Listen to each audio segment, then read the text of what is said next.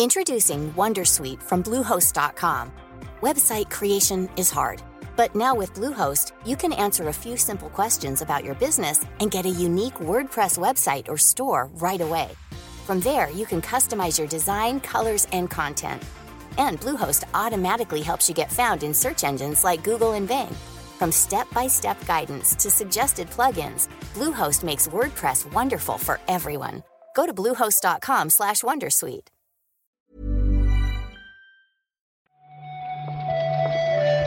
Buenos días, bienvenidas, bienvenidos a esta nueva recarga activa.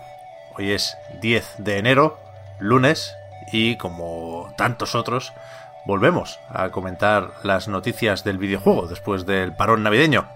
¿Qué tal, Víctor? ¿Cómo va este 2022? Pues de momento bien, porque, a ver, la gente ya ha vuelto a trabajar, ¿eh? Hace días.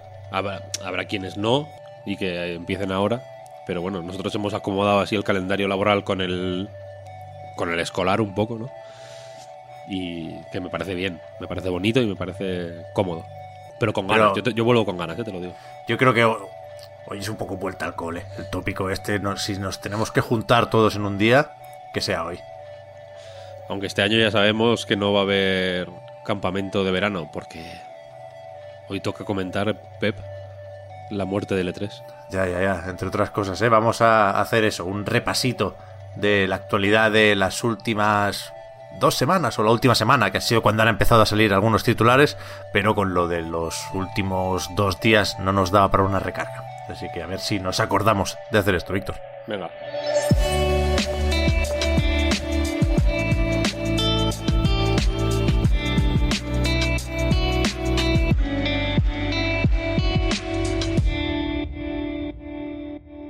Ya que lo has dicho, podemos empezar por ahí, de hecho. Que.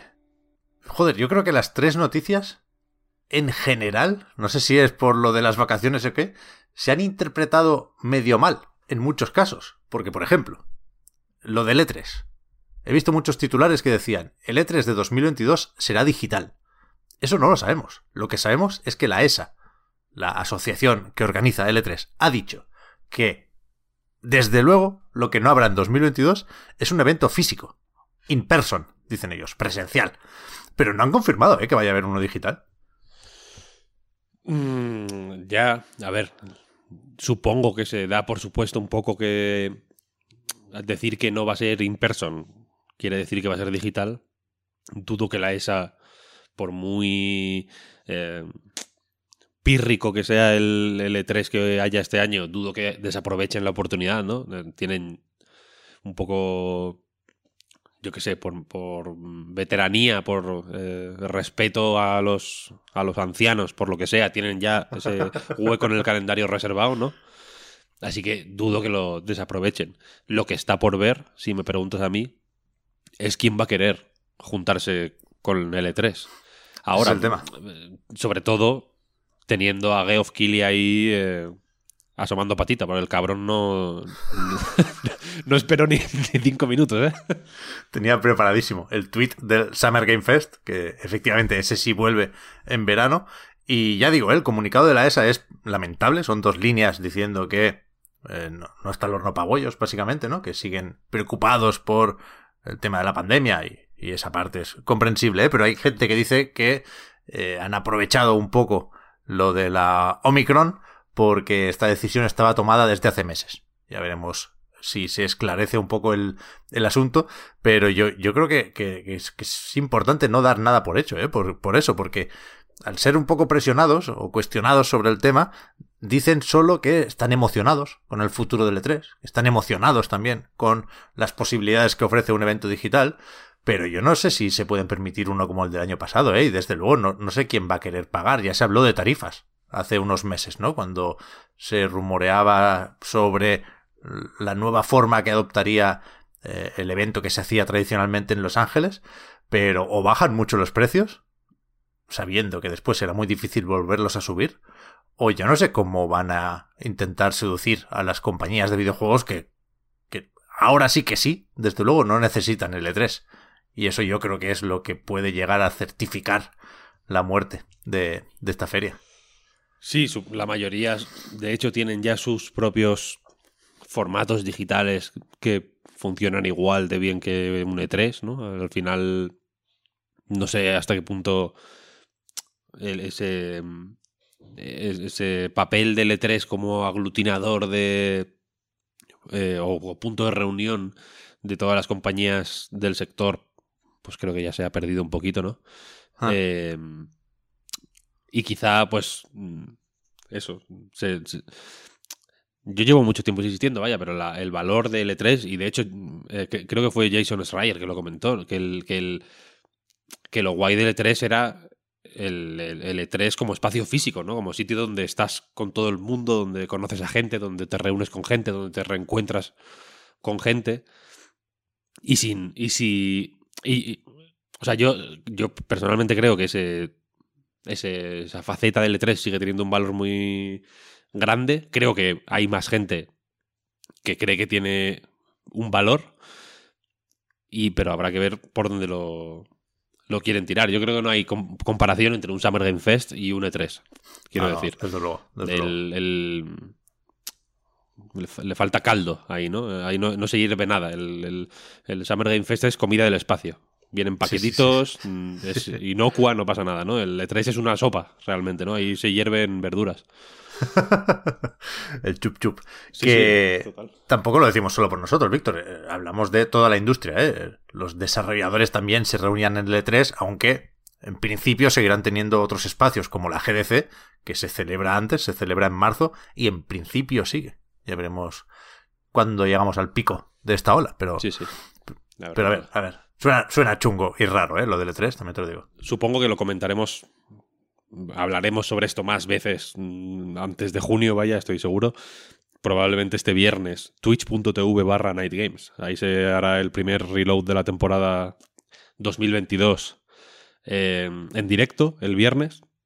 Y probablemente lo comentemos allí. Pero repasando, eh, o sea, quería, quería comentar brevemente una cosa, que repasando noticias sobre el E3, la recordaba, pero no la tenía muy localizada en el tiempo, vaya, pero en septiembre de 2019 eh, fue cuando se filtraron los planes para el E3 2020, este infame mm, PowerPoint como para de uso interno, ¿no?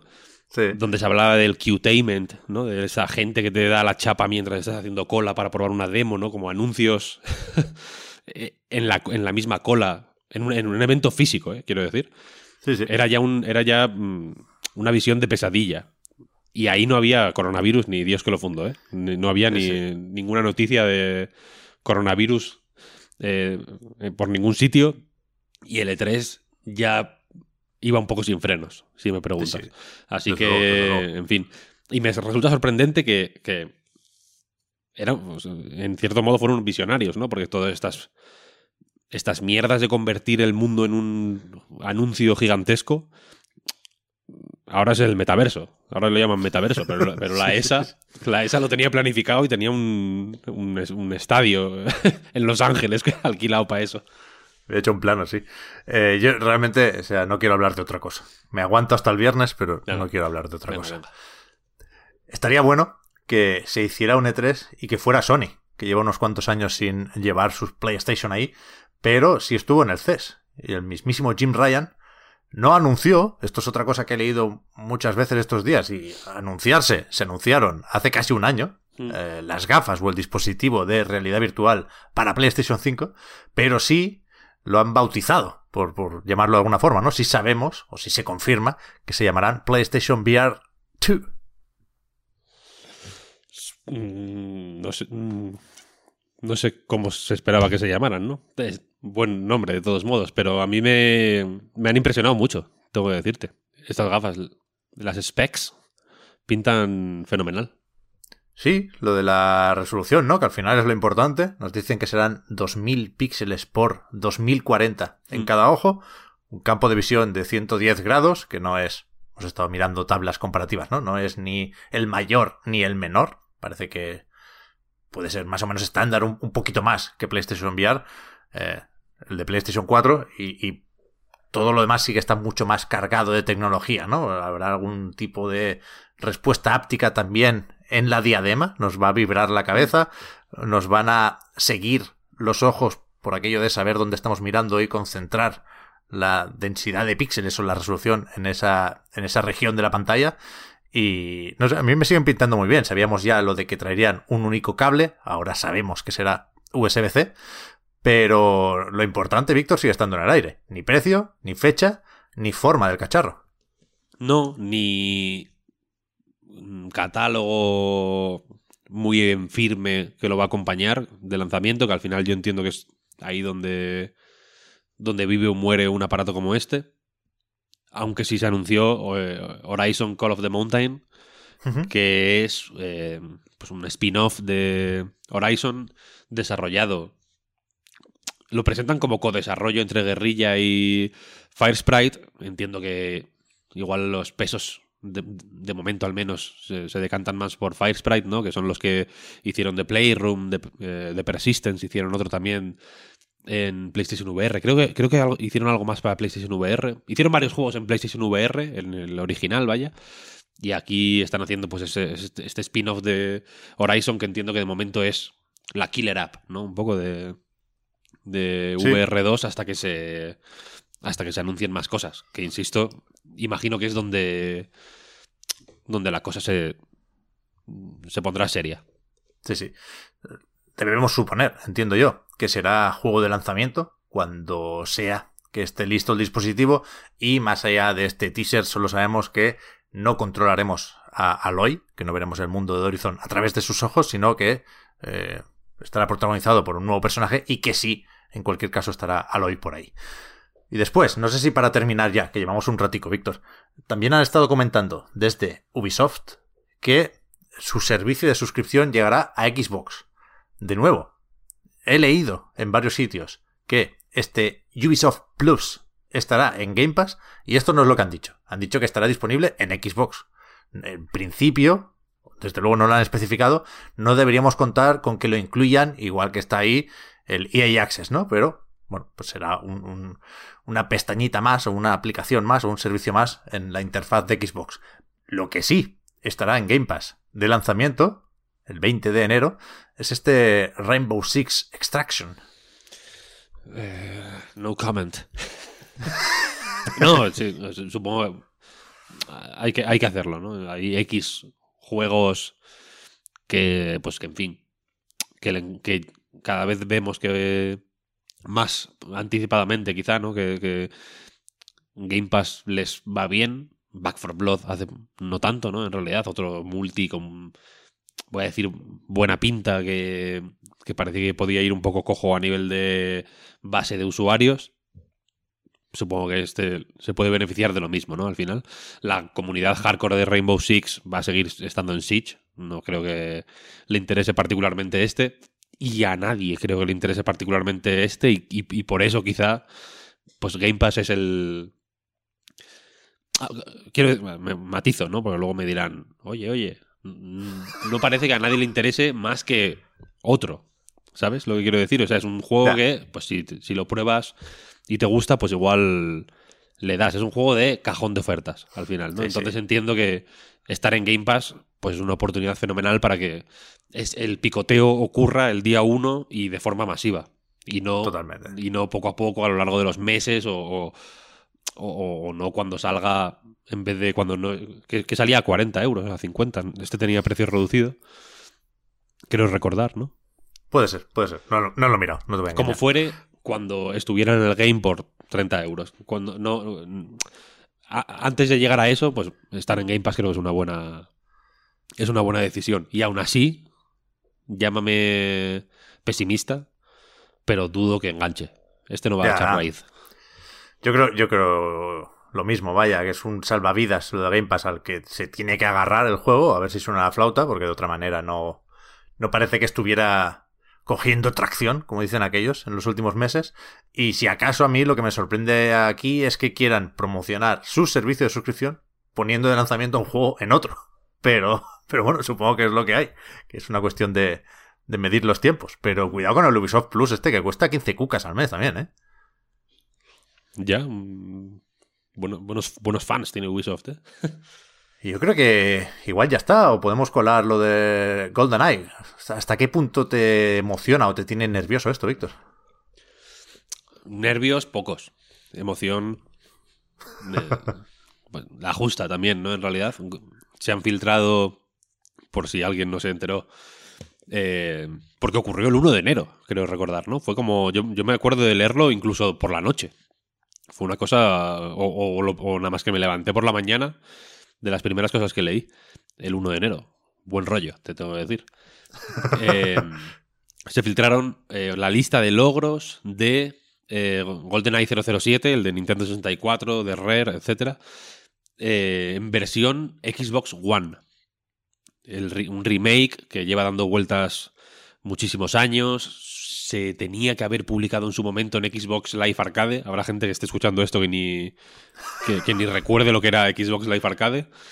que es donde salió Perfect Dark, el remake originalmente y demás, ¿no? y se suponía que esto estaba o cancelado o desaparecido o, descartado desde luego, ¿no? En algún mm. cajón. Alguien lo sacó del cajón brevemente el año pasado, que es porque se filtró enterito, quiero decir, el juego se podía descargar ilegalmente, evidentemente, y jugar en PC. Mucha gente lo hizo. En Digital Foundry tienen un vídeo bastante guay em, donde lo juegan muy a fondo, están como tres horas jugando al GoldenEye a esta versión nueva. Y la cosa es que, pues de vez en cuando, eh, una vez al año, que no hace daño, suele salir el GoldenEye 007 Remake por ahí, mm, de alguna forma. Y, eh, pero nunca, yo creo que nunca había salido nada tan eh, tangible, ¿no? Tan, con tanta chicha, como los logros. Están los logros, están las imágenes. o sea, cada logro tiene una imagen en alta definición, con el típico menú de, las, de la carpetilla esta de, de las misiones con las fotos de la, de la presa y de, de, la jungla y de todos los niveles, vaya. Eh, así que, a ver, habrá que ver si, si lo sacan. Yo no sé cómo se filtran estos logros. Es decir, entiendo que es algo más o menos automatizado, que aparece una entrada en una base de datos, ¿no? Y, y, vete a saber si, si esto es algo que, habían programado como para quitárselo encima, porque en principio hay aquí un, problema con las licencias, ¿no? Hace falta una carambola entre Activision, Xbox y Nintendo incluso, y, no sé si mientras tenían esto aparcado alguien dijo, bueno, de momento lo programo para 2022 y antes, cuando se resuelva lo de las fechas y las licencias, lo sacamos. Y ahí se quedó y, se olvidaron. No, no, lo creo, ¿eh? supongo que sí que se viene de alguna forma, pero sorprendente que antes no se pudiera eh, desenredar el lío y ahora sí. Pero bueno. Yo no sé hasta qué punto eh, la pieza... no, recuerdo la historia. Mm, la, investigaré un poquito más y si, vuelve a surgir, a ver si estoy más informado. Pero creo recordar que la pieza eh, jodida aquí era Nintendo. Más que, mm. más que nadie. De alguna manera. claro. Y, y yo supongo que ahora, pues bueno, Nintendo y Microsoft tienen buen rollito, ¿no? han, ido saliendo juegos de Xbox en, en consolas de Nintendo, pues joder, con, con cierta frecuencia, ¿no? Incluso, yo que sé, Minecraft, por ejemplo, que al final es eh, con, las leyes en la mano es un juego de Microsoft, es uno de los superventas de Switch, sale ahora el Banjo Kazooie en, nada, ¿no? debería salir en el, Switch Online en enero, en fin no, digo que, sean colaboradores cercanos, pero desde luego parece que, están por todas las partes están dispuestas a, negociar ¿no? y a llegar a acuerdos. Así que habrá que ver. El cambio de cromos es más factible, ¿no? Ahora que nunca. Sí, sí, sí. Y, eh, eh, ya no solo que sea factible, sino que parece incluso probable. Así que, así que habrá que ver. Bueno, joder, este, Minecraft Steve, Steve se llama, está en el puto Smash Bros, quiero decir. Sí, sí, y Banjo Kazooie también. A lo mejor era cosa del reggae, Víctor. Reggae Feels I Se cerraba, ¿no? no. Con esto no. Estuvo moderando una mesa redonda de mm. Microsoft, de hecho. Sí, sí. Así que también por ahí son más amiguis que nunca. el aniversario, ¿no? Creo que fue. Sí, sí, sí. sí, sí. En fin, va, que había ganas de volver, pero esto sigue siendo la recarga activa, no el podcast reload, que como recordabas, Víctor, vuelve el viernes por la mañana, vamos a suponer que a las 10 en riguroso directo, así que hablaremos más de, todo esto, ¿eh? que yo creo que no, no, no será aburrido que nos repitamos porque son temas, joder, muy interesantes. Lo del E3 me tiene, me tiene mal, ¿eh? Aviso. Sí, sí. Con lo contento que estaba yo con. Claro, pues lo contento que estaba yo con la fibra. Que ese fue el season finale de la recarga activa. Que tenía que venir el técnico. Y eso. mm, Menos de un mes después, ya ni recuerdo que estuve sin fibra. Todo este tiempo, va fenomenal. Ya tienes es el, una, una maravilla chorro- internet. El chorro de datos gordo para el E3 digital. Está todo Sí, sí, preparado. es- esto de, de la red de redes es la hostia, tú. Sí, no, sí. no me acordaba. No me acordaba. sí. Aprovecho para comentar que están abiertas las votaciones de los premios de Buego 2021, donde se puede votar eh, a los mejores juegos desarrollados en España, mejores estudios, mejores eh, incluso eh, profesionales individuales, ¿no? En, en mil categorías, arte, programación, diseño, etcétera. Y también se pueden votar a medios. Hay podcast, hay webs, hay revistas en papel, incluso editoriales, de todo. Ahí estamos por ahí, tanto la recarga activa como Reload, como a Night, como Pep Sánchez, incluso si le buscáis puede estar dos veces, ¿eh? Dos veces, por lo menos, no, no lo sé, ¿eh? No lo sé. Uno por Chiclana y otro por aquí. Dos veces son muchas. Votadle las veces que haga falta. Hostia, voy a mirar. Ayer vi el tweet, pero no vi el formulario para las votaciones. No sé qué foto tienen. Tengo que mandarles la nueva, ¿eh? Ahora tengo una foto de perfil, Víctor, así guay. ¿Ah, sí? Pues Sí, sí. Pues, pues, habrá que actualizar. Habrá que actualizar. Pues eso, que podéis votar de buego.es, echadle un ojo. Eh, bueno, no, iba a hacer otro adelanto del, del viernes, pero no, no, ese nos lo guardamos. También tenemos sorpresas relacionadas con fotos y demás. Nada, Víctor, hablamos ahora, de hecho, que tenemos que ver cómo organizamos este año que acabamos de estrenar. Muchas gracias, gente. Volvemos mañana. Hasta Chao. mañana.